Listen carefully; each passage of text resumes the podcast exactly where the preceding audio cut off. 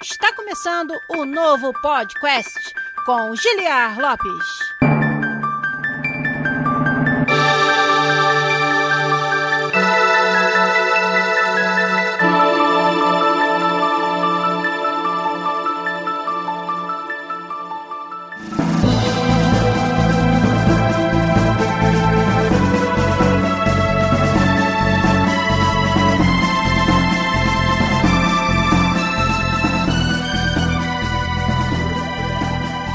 Podcast na área, galera! Estamos de volta mais uma vez nesse, que é o único podcast onde você conversa em português com profissionais da indústria de games internacional. Eu sou o Giliar Lopes, designer dos games da série FIFA aqui na Electronic Arts em Vancouver, no Canadá. E hoje esse profissionais é com plural de verdade, porque estou recebendo aqui em mais um episódio co-op do nosso programa o meu querido amigo, produtor do time do FIFA Ultimate Team aqui na EA, meu vizinho aqui em Vancouver, o querido Danilo Abreu. E aí, Danilo, tudo bem? Fala, Dili, beleza? Fala, pessoal, tudo bem? Prazer estar aqui, viu? Beleza, você vê que já tá me chamando de Dili igual o pessoal do trabalho. É.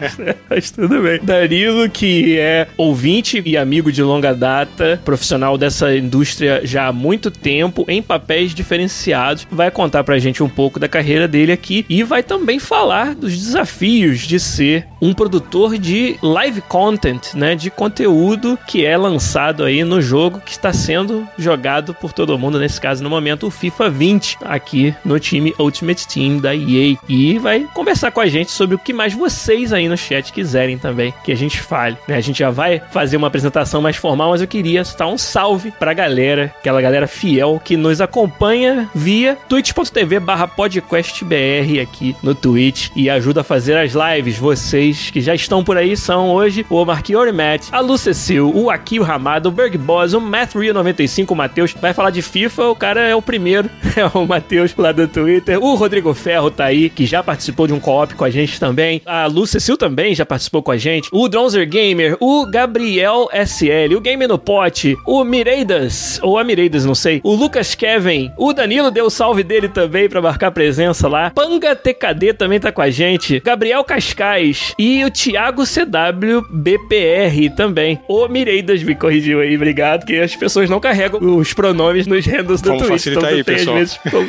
não tem como saber, às vezes. Mas já estamos aqui, como eu falei, muito felizes de receber o Danilo aqui com a gente, porque todo mundo com certeza vai querer conhecer mais da sua carreira, do seu trabalho aqui na EA com o FIFA Ultimate Team, o que faz um produtor de conteúdo de um jogo como esse, como é trabalhar num arranjo de games como um serviço. Termo aí que já ficou famoso na indústria, mas agora sim a gente tem alguém aqui com conhecimento dessa indústria e dessa forma de levar um projeto pra falar com a gente. Então, hoje a gente não vai fazer muita gracinha, muita delongas aqui não. A gente vai para uns rápidos avisos e deixem suas perguntas pro Danilo que na volta a gente já engata pra conversar com ele e conhecer a carreira dele aqui no podcast. Vamos lá.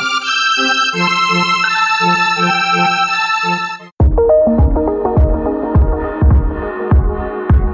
avisos de hoje são os avisos que a gente sempre faz que o podcast é um conteúdo completamente gratuito e livre de barreiras de acesso. E para ele continuar assim e poder estar aqui toda semana, depende de vocês da comunidade, depende do seu apoio, da sua ajuda pra gente lá no Patreon ou no PicPay, patreon.com/podcast ou picpay.me/podcast. É lá que você nos ajuda a continuar fazendo mais e melhor desse conteúdo aqui e nos ajuda a continuar pagando pelo trabalho, por exemplo, do nosso editor fantástico Zabuzeta. Esse conteúdo pode ser aproveitado por vocês em vários formatos. Você pode vir aqui na live no domingão, de noite, quase de madrugada, no nosso Twitch. Você pode ver no YouTube um export da live no formato cru. Tudo que acontecer, inclusive os erros de abertura, eles saem lá no YouTube também pra você na terça-feira de manhã. Mas o formato recomendado é o formato podcast. Você vai em todos os aplicativos, agregadores de podcast, vai no Spotify e procura podcast. Você vai encontrar nosso conteúdo lá, o nosso feed. E aí, na terça-feira, sempre, todo dia de manhã, cedinho, com o trabalho de edição fantástico do Zabuzeta, você encontra o nosso material por lá. E para que isso continue acontecendo, nós precisamos muito da ajuda de vocês no Patreon ou no PicPay, ou ainda com um sub aqui na Twitch. Você assinando o nosso canal, usando sua conta do Twitch Prime, você também ajuda demais. O Rodrigo Ferro, ó, pelo segundo mês seguido, tá ali. Já também nos deu uma assinatura com a conta Twitch Prime. Muito obrigado, Rodrigo. Muito obrigado a todos vocês que ajudam a fazer esse programa continuar acontecendo aqui toda semana. E quem quer ajudar e não pode contribuir no Patreon, no PicPay ou no Twitch, divulgue pros seus amigos, conte para todo mundo por que, que você curte o conteúdo aqui do podcast. Com certeza trazendo mais gente para nos assistir, você também vai estar tá ajudando e muito que o programa continue acontecendo. Eu sou patrono.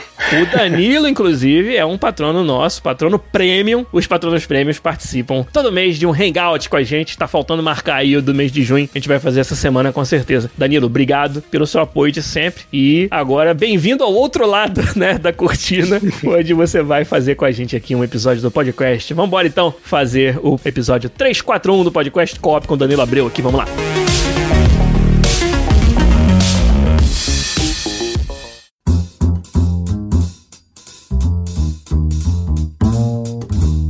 Danilo, queria começar perguntando para você, como é que você chegou até aqui na sua carreira? Conta um pouco onde você nasceu, o que, que você gostava de fazer quando era criança, qual foi o time de futebol que você decidiu torcer, se alguém ainda não, não entendeu pelas camisas é. que você tá usando, mas também falar da sua carreira pra chegar até aqui, manda aí. Legal. Fala, Gillian, prazer estar aqui, cara. Pra começar bem do comecinho mesmo, começar falando da minha infância um pouquinho, mas não prometo não chatear ninguém, não entediar ninguém aqui. Era brincadeira, Danilo. não precisa ir tão longe assim, né? Mas eu nasci na Baixada Santista, eu nasci em Cubatão. Cubatão. Uma cidade, assim, mediana, né? Em vários sentidos. Inclusive em tamanho populacional, acho que são 120 mil habitantes. E o meu círculo de amigos era basicamente pessoas que gostavam de videogame. As 20 pessoas de Cubatão que gostavam de videogame. eu era uma delas, entendeu? E eu acho que justamente por esse envolvimento tão íntimo com games, eu acabei levando um pouquinho a sério, sabe? Uhum. Então, a gente falava de games, a gente levava a fundo, entendeu? Falava sobre todos os jogos que estavam saindo, comprava revista, né? Na única barraca de revista de Cubatão. Tinha locadora de videogame em Cubatão, não? Tinha locadora, tropical. Ah. Se alguém de Cubatão estiver ouvindo isso aí, vai saber o que eu tô falando. 20 clientes. Exato. Faliu rápido.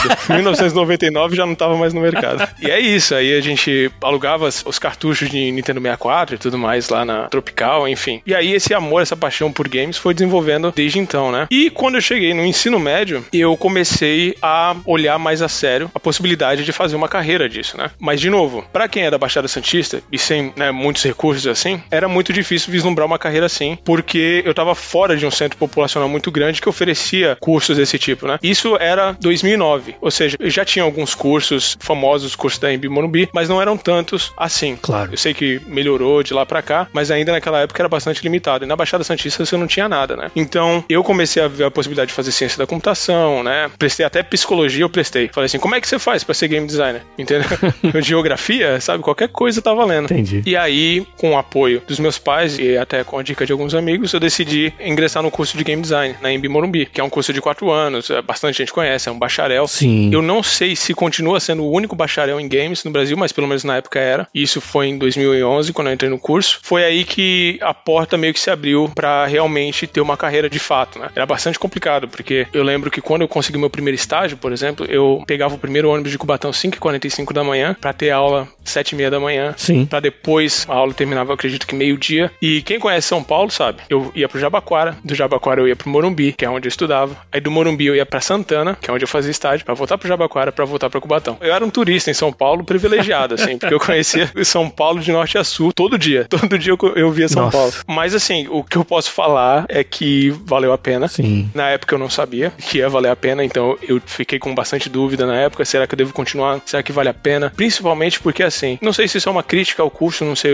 mas é uma opinião a respeito do curso, porque quatro anos é muito tempo para você diluir conteúdo educacional a respeito Claro. disso. Então, não sei como o curso tá hoje, eu só posso falar da minha época, que foi entre 2011 e 2014. E naquela época era o conteúdo para quatro horas de aula por dia era muito diluído. Então você sabia o superficial de cada disciplina, entendeu? Se você queria ser programador, você ia receber só a base. Se você queria ser artista, também só a base e tudo mais. Só que eu, por não ser muito um programador muito técnico, por não ser um artista técnico e tudo mais, acabou funcionando para mim, porque me deu uma visão muito holística do desenvolvimento de jogos que até então eu não tinha, até então não era palpável para mim, era só diz que me diz, era revistinha de games e tudo mais, e foi a primeira vez que eu coloquei a mão na massa mesmo. E foi aí que eu comecei a desenvolver esses skills. E aí, justamente por não ser um curso muito focado em desenvolver programação ao extremo ou arte ao extremo, eu comecei a tentar olhar por outros lados onde que a minha competência estaria, né? Acabou que eu vi que eu eu tava me dando bem um pouco com gerenciamento de projeto. A gente tinha aula de marketing na época também. Marketing era algo que me interessava na época. E eu acabei indo por esse caminho. E aí o que acontece? Em 2012, você sabe melhor do que ninguém, não eram muitas empresas de desenvolvimento de jogos no Brasil. Verdade. Né? Até 2012. Até hoje são poucas. Mas em 2012 o panorama era ainda pior nesse sentido. Caraca, fazem oito anos que passou 2012. É louco isso. Pois é, pois é. É uma, é uma loucura, assim. Foi muito rápido. Essa década passada pagou. 2012 foi ontem, cara. É, 2012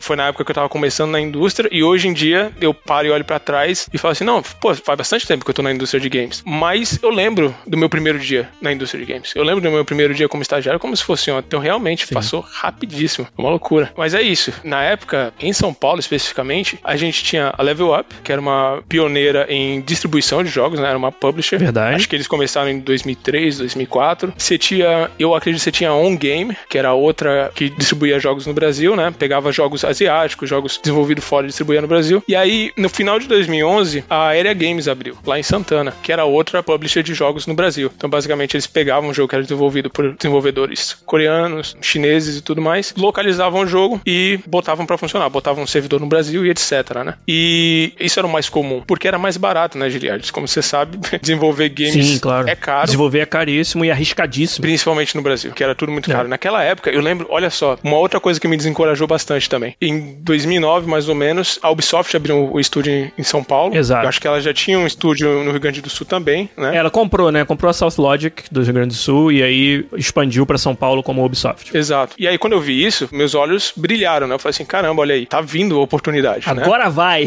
Agora vai. Agora vai. Esse é o momento certo para entrar. Sim. Aí eu entrei no, na faculdade, o que aconteceu?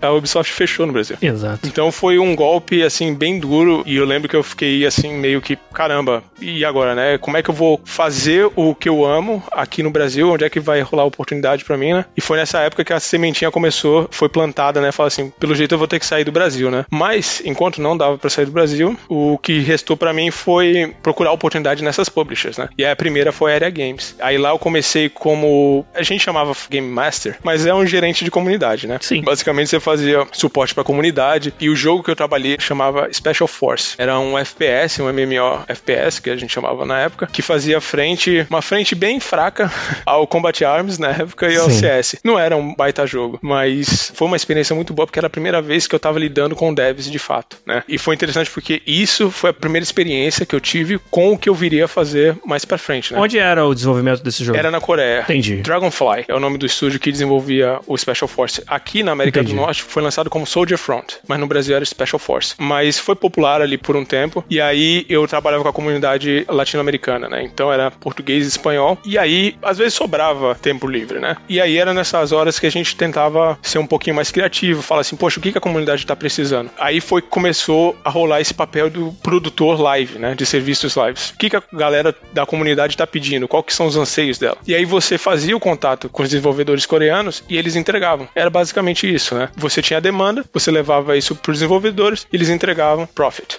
né, stonks. e aí eu comecei a achar bastante interessante fazer esse papel, porque eram várias disciplinas que estavam agindo em conjunto ali, né? Verdade. Uma delas é você realmente ter esse trato com a comunidade, que nem sempre é algo fácil. A gente trabalhando em FIFA agora sabe, né? A gente sabe muito bem. Achava que era fácil até chegar no FIFA. Exato, é. é. Pra mim, naquela época ali, eu não sabia, né? Mas tava, tava muito bom, pra ser verdade. E aí, ao mesmo tempo, você tem que ter uma certa noção do que, que é uma demanda válida, né? O que, que é só nós, o que, que é só barulho da comunidade e o que, que vale a pena, de fato, você investir tempo do desenvolvimento para entregar. E aí, enfim, aí eu fiquei lá durante um ano e meio fazendo esse papel de agente de comunidade, mas aí eu tive bons chefes. Eu sempre tive bons chefes. Eu fui um cara muito afortunado nesse sentido. Eram pessoas generosas que me davam a oportunidade de fazer um papel além do proposto, né? Então eu sempre expandia um pouco mais meu conhecimento nesse sentido. E aí em 2014, uma empresa chamada Ancamar veio pro Brasil, que até então não muita gente conhecia a Ancamar enquanto empresa, mas conhecia o jogo Dofus, né? Porque a Level Up já distribuía Sim. o Dofus no Brasil, que é um, um MMORPG tático também, gráfico 2D, bem bonitinho. E aí eles estavam lançando a, a sequência do Dofus, que era o Wakfu. E aí eles decidiram falar assim: ah, vamos distribuir Dofus também, vamos tirar da Level Up e vamos distribuir também. E eles montaram um escritório no Brasil na época, e aí eu entrei nesse escritório, né? Que é bastante gente, principalmente naquela época, era uma indústria bem pequenininha. Verdade. Então era pessoas migrando de uma empresa para outra, né? Todo mundo se conhecia. Eu fui parte dessa manada que foi da aérea para Ancamar na época. E como tudo no Brasil, foi um movimento arriscado. A maior maior parte da comunidade na América do Sul pro Dofus ficava na Colômbia, então talvez a melhor opção não tivesse sido o Brasil, né? Talvez tivesse sido a Colômbia, mas o que acontece foi que basicamente em um ano o estúdio foi desmembrando, em questão de um ano. E nisso a Area Games já tinha fechado também. Eu já tinha fechado o meu primeiro estúdio, estava prestes a fechar o meu segundo. Caraca. E aí você vai vendo, né, a situação de certo privilégio de estar tá trabalhando com games, mas ao mesmo tempo você está sempre correndo o risco de ficar desempregado. É verdade. Porque a situação do mercado não é favorável, né? Por mais competente que você seja, por mais competente que upper management seja, uh, você sempre está à mercê da situação do mercado, que não era favorável. Aí eu lembro que a gente chegou até, eu acho que 20 funcionários na época. De 20 funcionários no estúdio, num escritório de dois andares, foi para sete pessoas, e eu era parte dessas sete, porque eu já estava como gerente de produto júnior, trabalhando com o Acfo. E aí de sete pessoas foi para cinco, de cinco pessoas foi para dois. Caraca. e aí eu fiquei trabalhando na Ancamar de casa. Fechou o escritório, fechou tudo, e foi a minha primeira experiência com trabalho remoto. Foi na Ancamar. Então, de novo, é sorte no azar. Sim, né? sim. De novo, bastante privilegiado de ter a oportunidade de me manter empregado nessa época mesmo, com toda a turbulência. E aí eu tava trabalhando pra Ancamar de casa, eu e um outro rapaz, o César, ele tava trabalhando também como gerente de comunidade pra Ancamar. E a operação, durante um ano na Ancamar, ficou isso. Dois caras trabalhando de casa. Até que a gente não via mais para onde a carreira ia seguir, né? Claro. A partir desse ponto, eu tinha voltado para Cubatão, tava morando com meus pais, trabalhando de casa. Enfim, aí foi quando eu comecei a ter dúvidas sobre a carreira de games de novo. Eu não via muito uma luz no fim do até que lá pra. foi em 2016, surgiu uma oportunidade de trabalhar com web hosting, de um ex-chefe meu da Ancamar. Ele falou assim: ó, oh, Daniel, a gente tá com uma vaga aqui de coordenador de marca, parece que bate com as suas competências, você não quer testar? Eu não queria voltar para São Paulo, eu nunca fui muito fã de São Paulo, mas eu também tava meio que num dead end com a Ancamar, né? Eu sabia que não ia render muita coisa para mim, então eu comecei a olhar com carinho a possibilidade de simplesmente trocar de carreira e ver no que que dava, né? E eu fui trabalhar com isso que eu não sabia nada de web hosting. Meti as caras, voltei para São Paulo, casei, mudei para São Paulo, fiz um joguinho para minha esposa na época, inclusive com a ajuda do pessoal da comunidade. Você lembra do joguinho? Lembro. É. Eu tava com bastante tempo livre nessa época. Eu fiz três coisas. Eu escutei muito podcast, inclusive muito podcast. Eu emagreci, uhum. que eu corria pra caramba e escutando os podcasts, emagreci acho que 15 quilos nessa época. E fiz esse joguinho, pedi minha esposa em casamento, ele se mudou pra São Paulo. Fantástico. É, porque eu sentia que eu tava meio que perdendo meu tempo, né? Trabalhando no home office, eu sentia que eu tava com muito tempo livre que eu não tava usando pra muita coisa, né? Então eu tive que ser criativo com o meu tempo livre. Talvez também o fato de que você sentiu falta de trabalhar com jogos, de mexer com jogos nessa época, você acha que foi um pouco disso também? Sim, eu tava querendo dar um polimento nas minhas skills de Unity na época, né? Porque Sim. acho que já fazia um ano que eu tinha saído da faculdade e desde então eu não tinha mexido mais com Unity, né? Então só pra não enferrujar, eu comecei a pegar para brincar e eu tava querendo casar também, né? Então eu juntei o útil ao agradável, acabei fazendo o joguinho. Minha esposa tá rindo aqui, ó. Enfim, aí a gente se mudou pra São Paulo, fiquei um ano e meio trabalhando com web hosting. Eu peguei minhas primeiras segundas férias da minha carreira e a gente foi pro Chile, né? Eu e minha esposa. A gente ficou acho que uma semana lá. E aí nessa época, no Chile, eu falei assim: caramba, como eu sinto falta de jogos, sabe? Não, não tá dando certo essa carreira. Eu preciso fazer alguma coisa para voltar a trilhar esse caminho que há cinco anos atrás, seis anos atrás, eu tava tanto querendo trilhar, né? E aí foi quando eu tomei a decisão, eu falei assim: caramba, quero trabalhar no FIFA.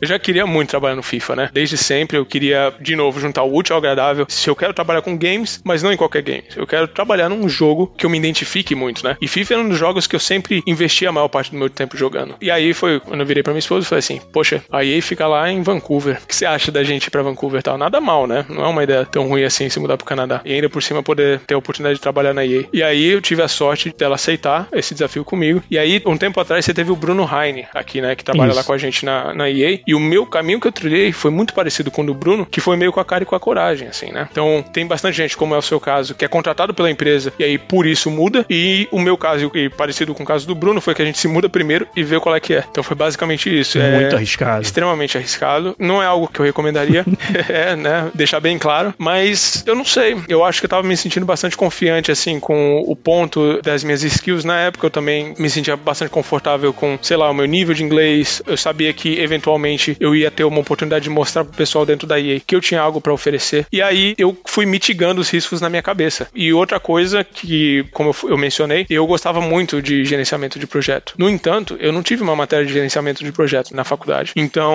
eu sentia que por mais que eu gostasse, ainda era uma deficiência minha, porque era um conhecimento muito informal que eu tinha, muito up in the air, né? Não era estruturado. E aí, de novo, juntando o ao agradável, eu decidi vir para cá, para Vancouver e estudar, fazer uma pós em gerenciamento de projeto. Entendi. Nessa época, eu estava trabalhando para uma outra empresa, também remoto, chamada chamada Game Flip. Basicamente é um marketplace para você vender.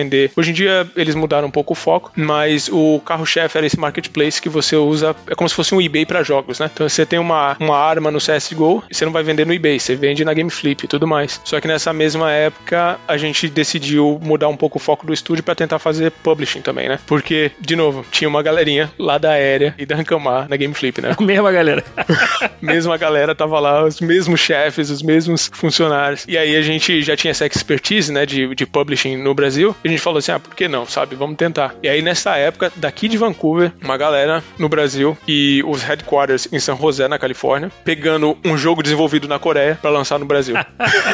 e aí, né, você imagina a treta que não é, né? É, você conseguir Sim. gerenciar tudo isso. E aí foi que rolou essa oportunidade de eu realmente botar à prova as minhas skills de gerenciamento de projeto, né? Porque realmente estava lidando com bastante projetos diferentes. Tinha que botar um site claro. no ar, tinha que localizar o jogo, tinha que localizar um MMORPG em cinco meses, entendeu? Nossa. Que é um negócio assim absurdo. A gente teve a ideia de fazer o lançamento do jogo em novembro e a gente tinha que botar o jogo no ar antes do fechamento do ano fiscal, ou seja, no final de março. Esse era o objetivo. Então, cinco meses, é isso mesmo. E assim. Com a cara e a coragem. Com a cara e a coragem.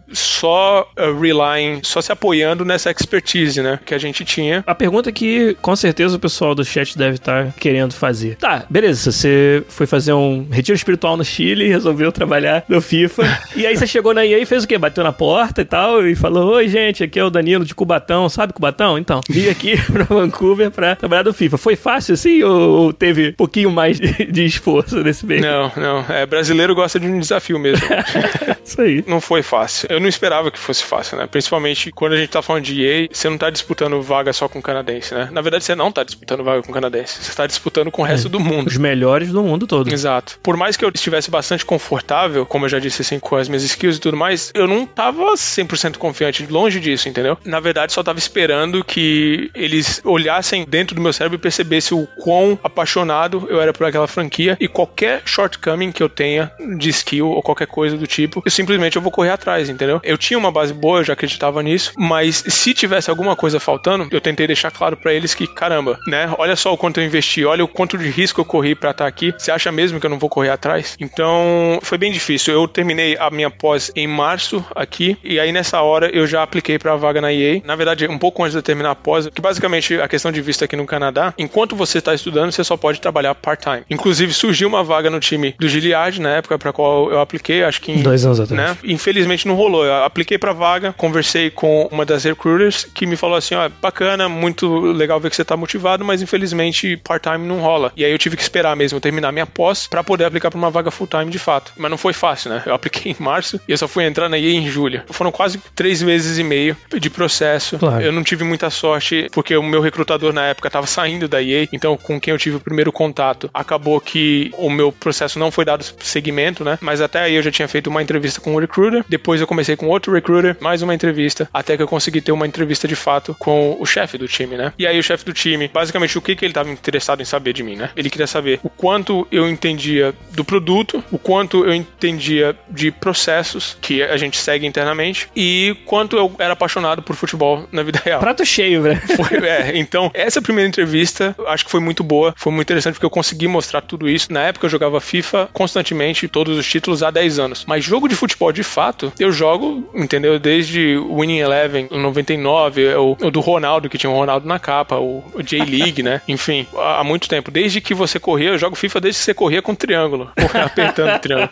Aquele absurdo. Nossa. Então foi, foi bacana, foi uma boa entrevista, foi uma boa primeira entrevista. Na segunda entrevista também foi bastante interessante, aí que eu tive a oportunidade de conhecer o time, uma entrevista de mais ou menos uma hora e meia, um bate-papo super legal. E aí eu tive um feeling muito bom dessa primeira parte da equipe, né? Uhum. E aí o feedback que eu tive também desse pessoal também foi muito bom. Só que aí o chefe ele achou que talvez eu devesse conhecer outra parte do time. E aí eu tava bastante confiante, eu fui bastante confiante para essa terceira entrevista ou quarta entrevista, porque eu já tinha tido um feedback legal da primeira entrevista. Aí chegou nessa outra entrevista, não foi tão bom.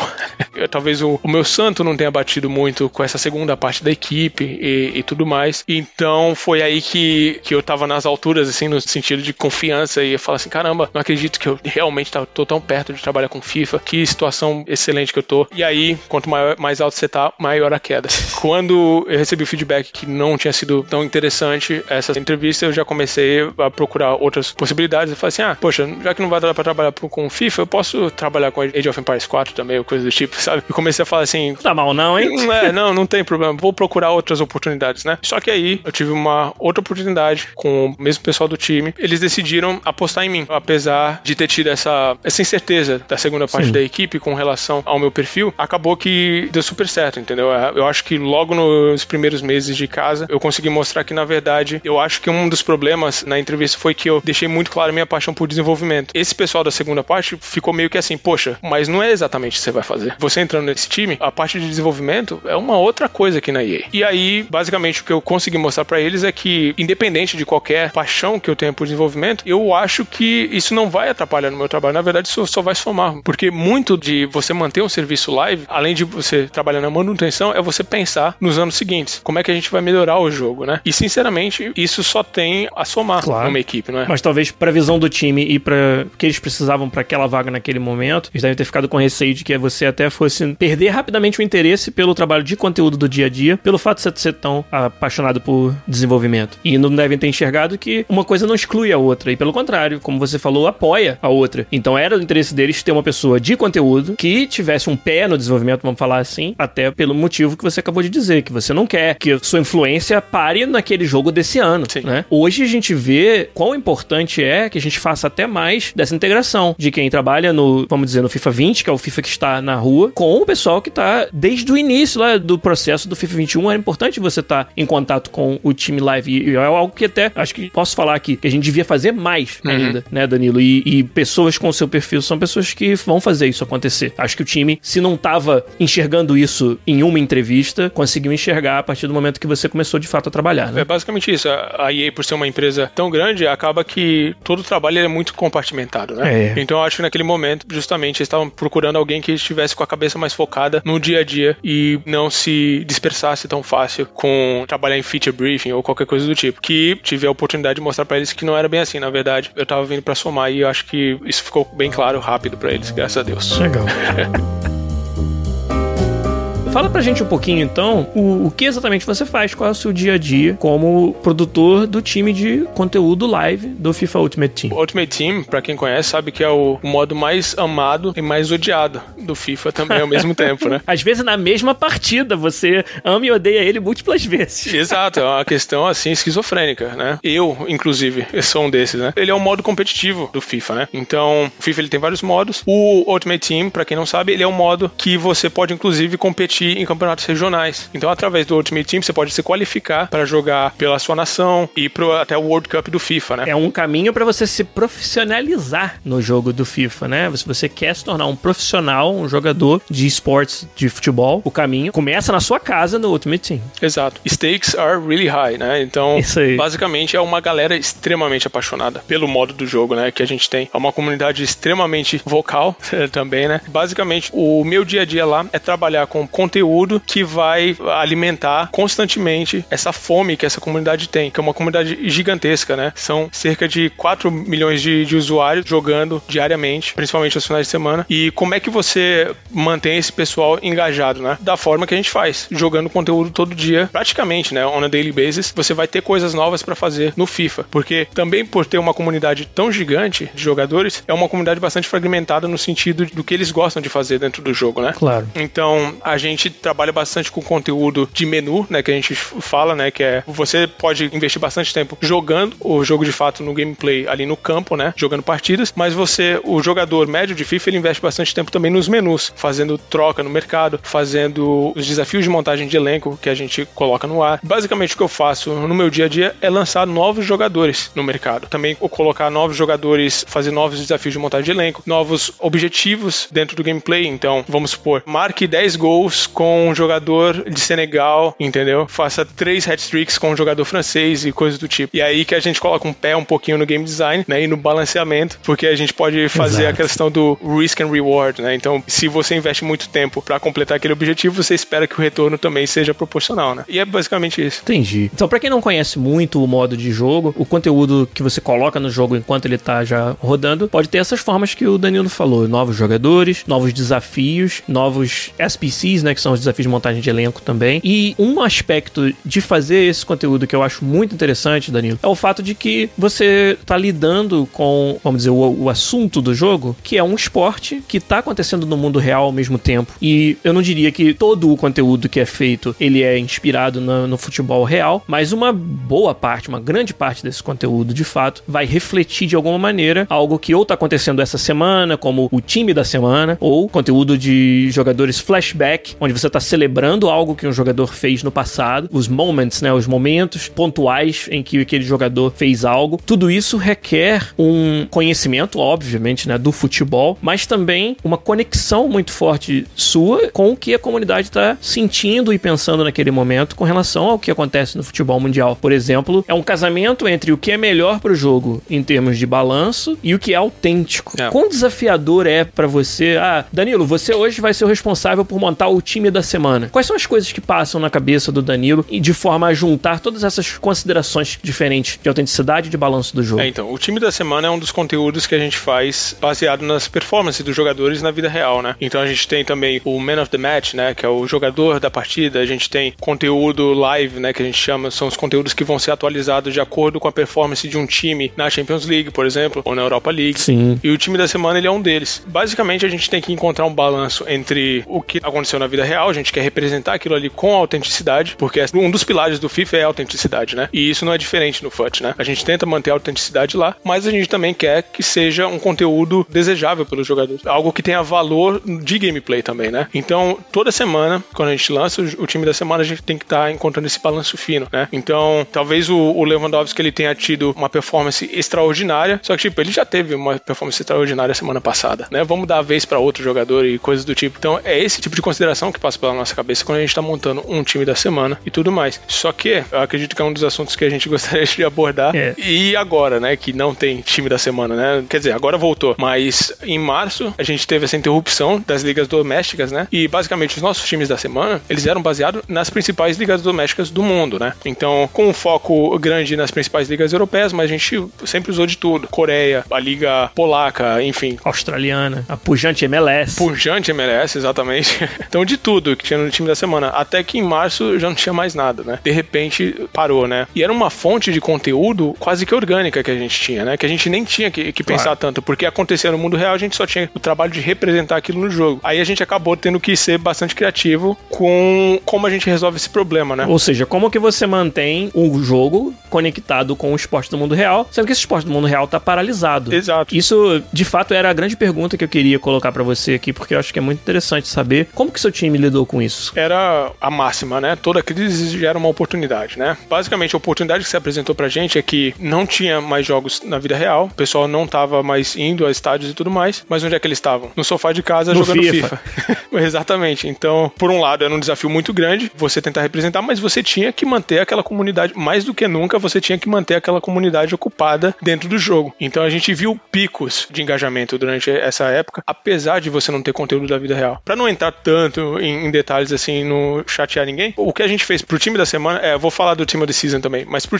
especificamente do time da semana, o que a gente fez foi celebrar Team of the Weeks passados, né? Dos anos anteriores. Então a gente pegou times da semana que eram bastante populares em anos anteriores e a gente relançou eles com uma nova shell. Os itens, né? No FUT eles têm uma shell, né? Um fundo, né? Tem algum nome? Você sabe? É uma casca. Uma é. casca, né? e basicamente a gente lançou com uma casca especial, uma shell especial para celebrar esse momento e a gente tornou um novo beat, né? A gente pegou uhum. aquilo ali e falou assim: olha, não é que a gente tá sem conteúdo, a gente tá com conteúdo diferente, entendeu? E de novo, Isso. foi um sucesso, foi muito bacana, picos de engajamento. E genial trazer de outros FIFAs de outros anos anteriores, porque esse é conteúdo que não tem disponível no 20, no FIFA 20. Exato. Porque aconteceu no 19, no 18, no 17. Então isso aí foi genial. Era realmente conteúdo novo pro jogo desse ano, mesmo que ele tenha sido baseado ou inspirado nos jogos dos anos anteriores. É bom, porque você tá engajando tanto quem entrou agora e não teve a oportunidade de pegar esse conteúdo na época, dois anos atrás, como isso. quem tem a nostalgia. Nossa, é. aquele time da semana, poxa, como eu gostaria. A gente, né, tá ali de frente com a comunidade, a gente tá recebendo esses requests sempre. Tipo, lembra quando o Pogba era um bom jogador? Então, agora Exato. tem um item do jogo do time da semana pra você com o Pogba, olha aí. Quem Exato. diria? é, lembra como quando o Ramos Rodrigues não tinha 55 de ritmo? é, coisas do tipo, é. Aí. aí até que chegou o Team of the Season, né, que foi o maior desafio. Todo ano do FIFA chega essa época, finalzinho da temporada, você lança talvez os itens mais cobiçados do ciclo inteiro do jogo, né? Que é o time da temporada, o Team of the Season. É quase que uma, uma bola de ouro, é um balão d'or, só que do FIFA. E vocês tiveram esse desafio esse ano de ter que preencher essa lacuna, essa oportunidade fantástica no conteúdo que todo ano tem, sendo que não tinha season, não tinha temporada uhum. terminada, ficava difícil você eleger jogadores da temporada. Como é que vocês navegaram essa, esse desafio? Aí? Então, o Team of the Season todo ano é trabalho pra caramba pra equipe, né? Claro. Porque é a maior campanha do ciclo, né, que a gente tem. É a que a gente lança uhum. mais jogadores, né? Sim. E aí, basicamente, é um time de 23 jogadores para cada uma das ligas. Até então, quando a gente chegou no Team of the Season, a gente já tinha lançado uma outra campanha, que é o Foot Birthday, né? Uhum. Que se mostrou um sucesso, né? Virou case, inclusive, dentro da empresa, que a gente tinha lançado uma campanha inteira de casa. Todo mundo tava em casa. Foi a primeira, até uhum. então, que a gente tinha lançado, feito tudo dentro de casa. Artista, trabalho de casa, Sim. a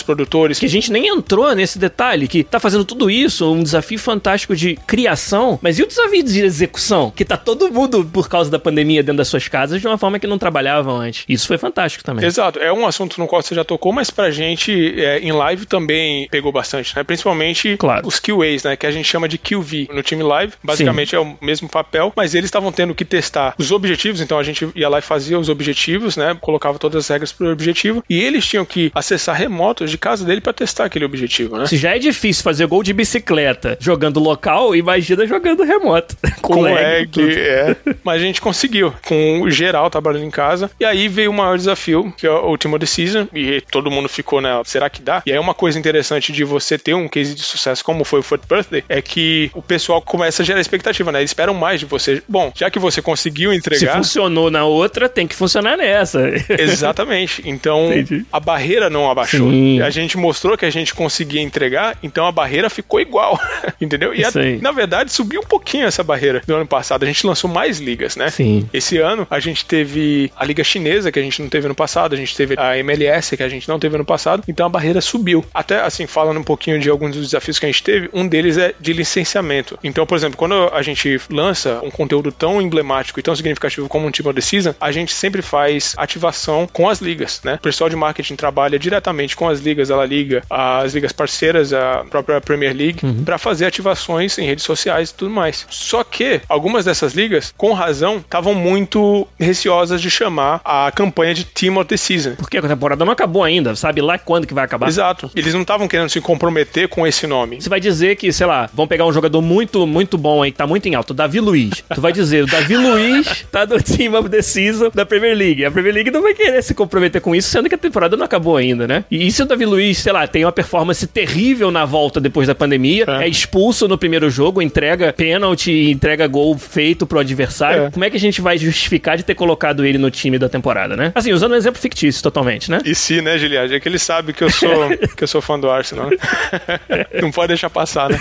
Não, é justamente exatamente isso. É basicamente a gente teve que, de novo, encontrar um caminhozinho que deixasse todo mundo feliz, né? Todos os stakeholders felizes. E aí a gente acabou usando o Team of the Season so far, né? O time da temporada até agora. Até agora, exato. É. Genius.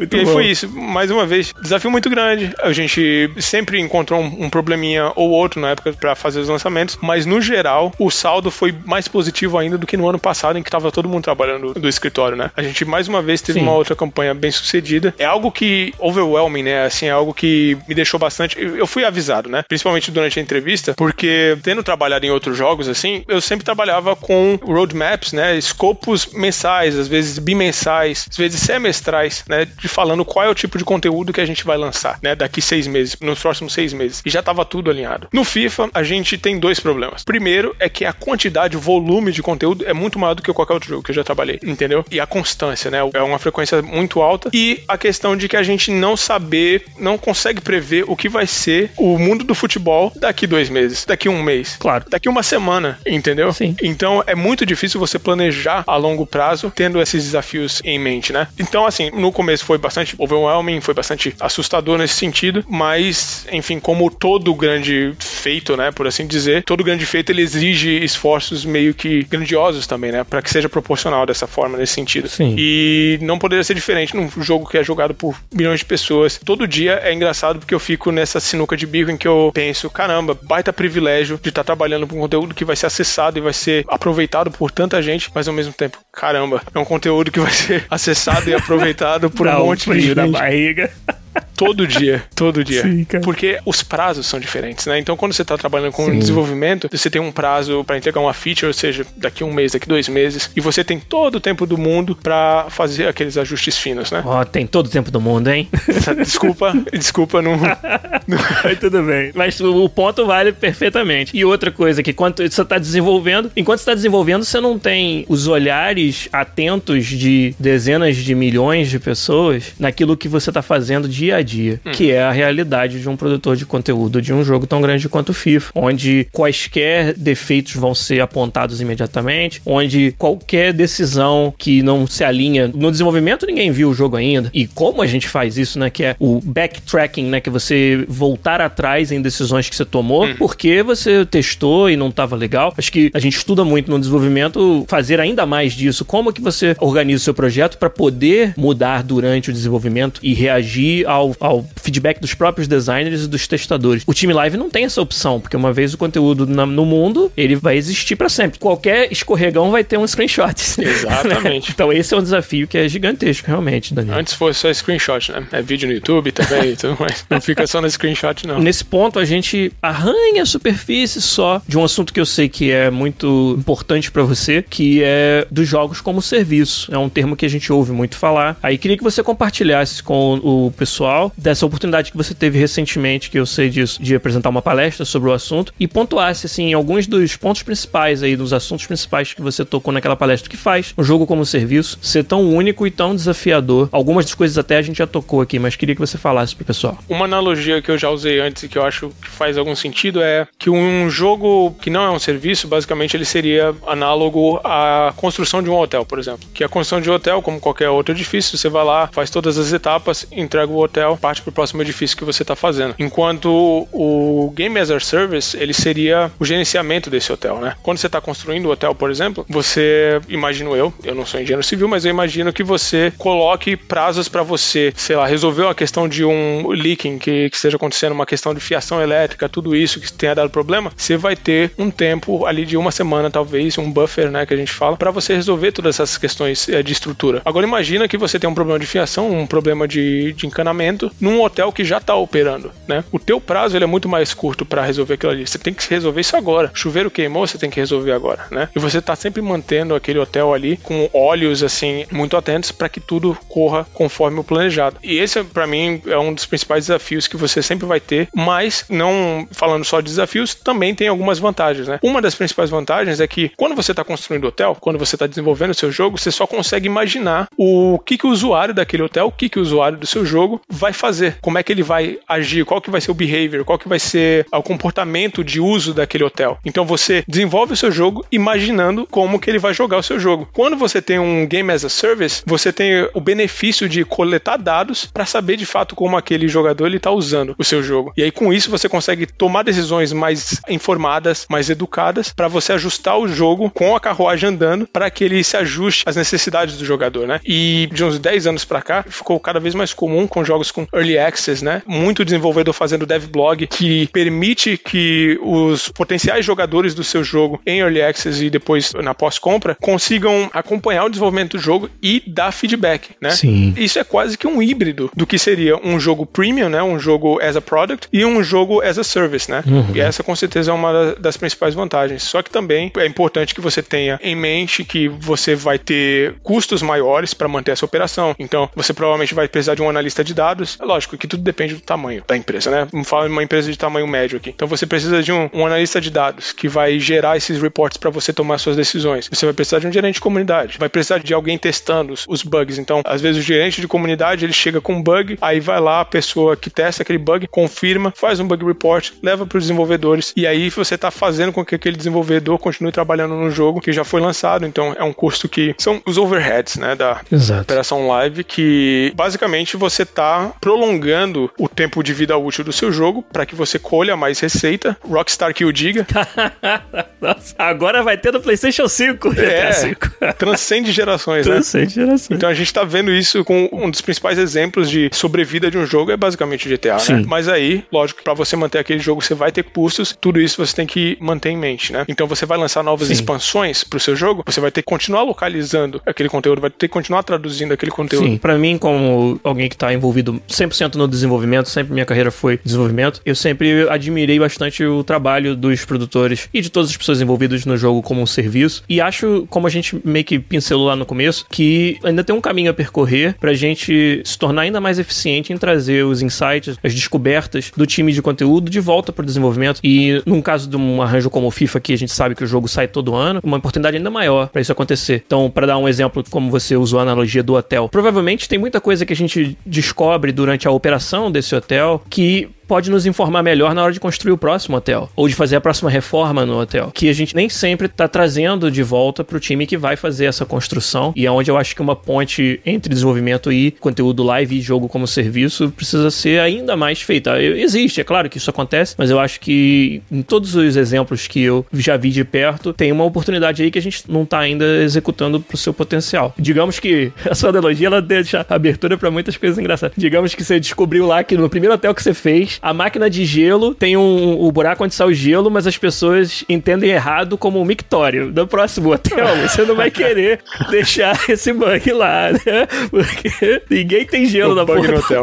É, então, tem um valor gigantesco que vai até além do que você acabou de dizer, de estender a vida útil de um projeto e de continuar trazendo receita, mas também usar o time que opera o jogo como uma fonte fundamental de insights, de descoberta aberta sobre o jogo para as próximas vezes, para os próximos ciclos do projeto. Isso eu acho que é hoje fundamental e quem não está fazendo está perdendo uma oportunidade de ouro de trazer esse tipo de, de feedback para dentro. É tão difícil, né? A gente fala tanto de feedback, de como você ouve a sua comunidade, como você separa o que é um anseio válido do que é uhum. barulho, igual você falou no começo. E, pô, você tem um time aí cujo trabalho diário é estar tá fazendo isso. Não é possível que você não tenha algo de muito valioso para trazer para quem desenvolve. Então, nesse sentido que eu acho que pessoas com o seu perfil são necessárias demais dentro de um time como o time live do, do FIFA. E com certeza a gente fica muito feliz de, de, você ter conseguido realizar o seu sonho de estar aqui trabalhando com isso. E contar um pouquinho pra gente aqui no podcast também foi bem legal para que a nossa comunidade pudesse conhecer. Que eu achei fantástico e muito inspirador para todo mundo que tá ouvindo, pra gente finalizar, foi como você teve um foco, foco laser, como a gente fala, naquilo que você queria. Desde o momento que você falou, caramba,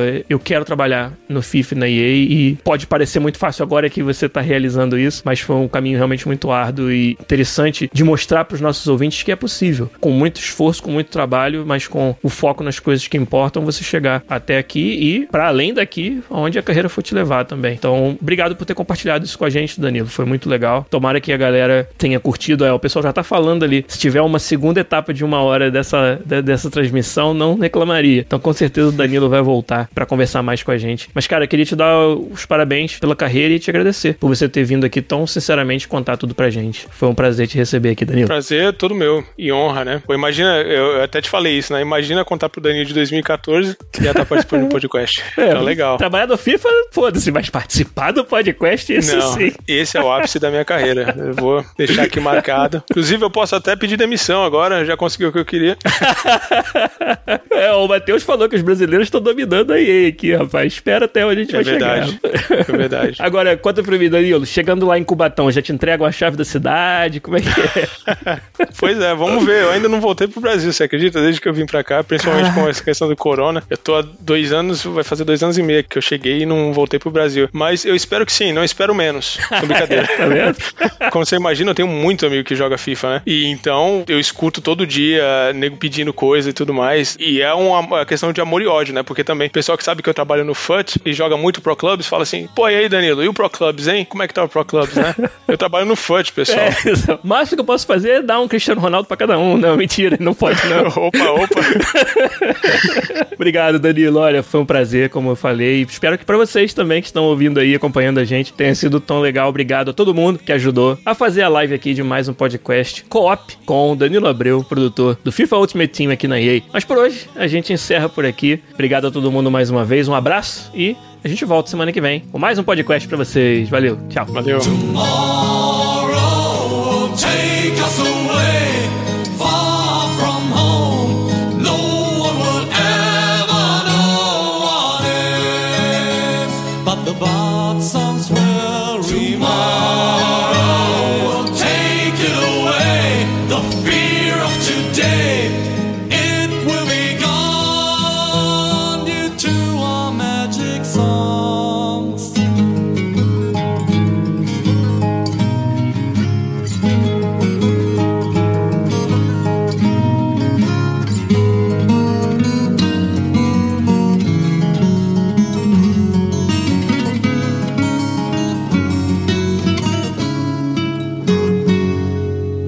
There's only one song left in my mind. Tales of a brave man who lived far from here. Now the bard songs